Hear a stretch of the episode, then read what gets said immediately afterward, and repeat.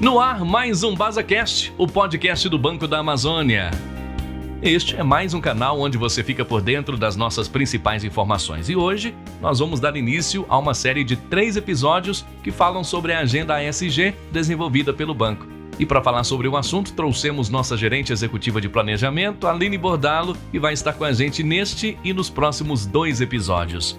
Seja bem-vinda, Aline. Muito obrigada pelo convite. Eu quero registrar que é um prazer enorme participar dessa conversa, ainda mais para falar de um tema tão relevante que é a Agenda SG. Nós que agradecemos a sua disponibilidade. Agora vamos lá, Aline. Nós sabemos que o Banco da Amazônia é um dos principais agentes de desenvolvimento na região, atuando como parceiro direto e indireto de pessoas que sonham em mudar suas realidades. Tudo isso de mãos dadas, sempre com a preservação ambiental. Por isso, para a gente começar, eu gostaria que você explicasse o que é a Agenda ASG e qual é a importância dela para a sociedade em geral. Bom, vamos lá. É, eu acho legal aqui a gente começar explicando rapidinho um pouquinho de como surgiu esse termo e o que, que significa a sigla, né? A é de ambiental, S é de social e G é de governança. Esse termo ASG, ele surgiu em 2004, a partir das ações do Pacto Global, para quem não sabe, o Pacto Global ele é uma iniciativa da ONU que fornece diretrizes para a promoção do crescimento sustentável e da cidadania. Então, quem integra esse pacto assume a responsabilidade de alcançar os ODS, que é uma outra sigla que a gente ouve bastante falar, que significa Objetivos de Desenvolvimento Sustentável. São 17 objetivos. Na atuação do BASA, a gente contribui para sete desses 17 objetivos, tá? Como, por exemplo, fome zero, agricultura sustentável, é, energia acessível e limpa, entre outros. E aí entra a agenda SG. O que, que é a agenda SG? É uma agenda que direciona as ações do BASA nessas três perspectivas: ambiental, social e governança para garantir que a nossa atuação está aderente a esses objetivos. O que, sem dúvidas, é um ganho assim incrível para a sociedade como um todo, porque contribuir para esses objetivos é contribuir para o bem-estar da sociedade e do planeta. Agora que fizemos essa rápida introdução, podemos focar no tema deste episódio que é a letra A da Agenda ASG, então explica pra gente como esse tema é tratado pelo BASA e qual a importância para a população conhecê-lo. Certo, muito bom poder falar sobre isso. Bom, na perspectiva ambiental, ser sustentável é, significa dizer que quando eu utilizo os recursos naturais hoje, eu estou fazendo isso de forma responsável, de forma equilibrada, para garantir a sobrevivência das gerações futuras. Então, como é que o BASA faz isso?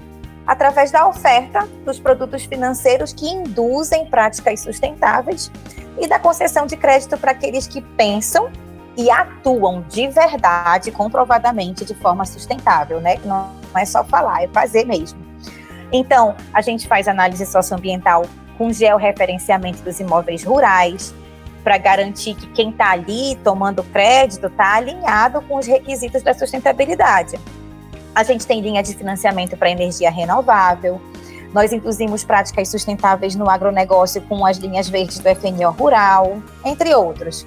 Ou seja, as nossas decisões de investimento e de concessão de crédito, elas não estão pautadas só no lucro potencial, mas também no impacto que essas decisões vão ter no meio ambiente, na nossa Amazônia. Quando falamos na agenda ambiental do banco, é indissociável a atuação da instituição junto aos seus clientes e funcionários. Sendo assim, dois fatores que são levados muito em conta nos indicadores são as análises de risco socioambiental e também o programa interno Amazônia Otimiza. Você pode explicar para a gente, Aline, como esses dois tópicos são trabalhados pelo BASA? Claro, posso explicar sim, com certeza. Vamos lá. O risco socioambiental é um dos critérios considerados na concessão de crédito para garantir que a gente está de fato trabalhando com os negócios sustentáveis. Já o Amazônia Otimiza é um programa interno do BASA.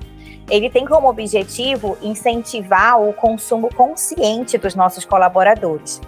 Então, dentro desse programa, nós temos várias ações para direcionar as áreas para ações como, por exemplo, redução do consumo de energia, redução do volume de impressões, enfim, É um programa que contribui para eliminar desperdício, reduzir gastos, mas a principal ideia aqui é fortalecer a cultura do pensamento sustentável, que é o grande X da questão para que a gente tenha os resultados que deseja nesse tema.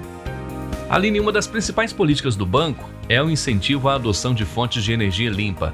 Então, como são pensados e qual a importância dos financiamentos para a energia renovável às empresas e às pessoas físicas? Isso mesmo. É, o BASA ele tem uma linha de crédito chamada FNO Energia Verde. Essa linha ela é direcionada para financiar projetos de implantação e melhoria no sistema de geração de energia solar e os itens financiáveis dessa linha de crédito envolvem todos os componentes do sistema de geração de energia, inclusive o serviço de instalação, e com uma taxa de juros bem abaixo da média de mercado. Então, qual que é a importância desse tipo de financiamento? Bom, a gente está falando de uma fonte de energia que é bem mais barata que a forma convencional. Ou seja, melhora a saúde financeira de quem está tomando esse crédito né? Porque a pessoa consegue ter acesso aí a uma energia bem mais barata e ainda contribui para o meio ambiente, porque é uma fonte de energia de baixo impacto ambiental. Então, perfeito. Uhum. Entendido isso, agora podemos falar de como o banco apoia e possibilita as práticas sustentáveis no agronegócio, colinhas verdes do FNO Rural. Bom, no nosso plano de aplicação de recursos, nós temos o que nós chamamos de linhas verdes. E daí tem o FNO Amazônia Rural Verde, Através dessa linha, a gente consegue induzir práticas sustentáveis no agronegócio. Como? É uma linha de crédito voltada para projetos agropecuários sustentáveis, que utilizam alguma tecnologia mitigadora de impactos ambientais. Projetos para implantação de sistema de captação de chuva, projetos para recuperação de pastagens degradadas, enfim. Uma outra linha que a gente tem, que eu posso mencionar também, é o infraestrutura verde, com essa, a gente fomenta projetos de infraestrutura que emitem menos gases de efeito estufa, que sejam menos poluentes e que incorporem soluções baseadas na natureza. Projetos de saneamento básico, projetos voltados para geração de energia renovável, essas coisas. Tem também o Amazônia Empresarial Verde. Esse já é voltado para apoiar atividades do segmento empresarial desenvolvidas em bases sustentáveis, atende projetos que incluam aquisição de tecnologias mais produtivas e limpas, projetos destinados à reciclagem de materiais, entre outros.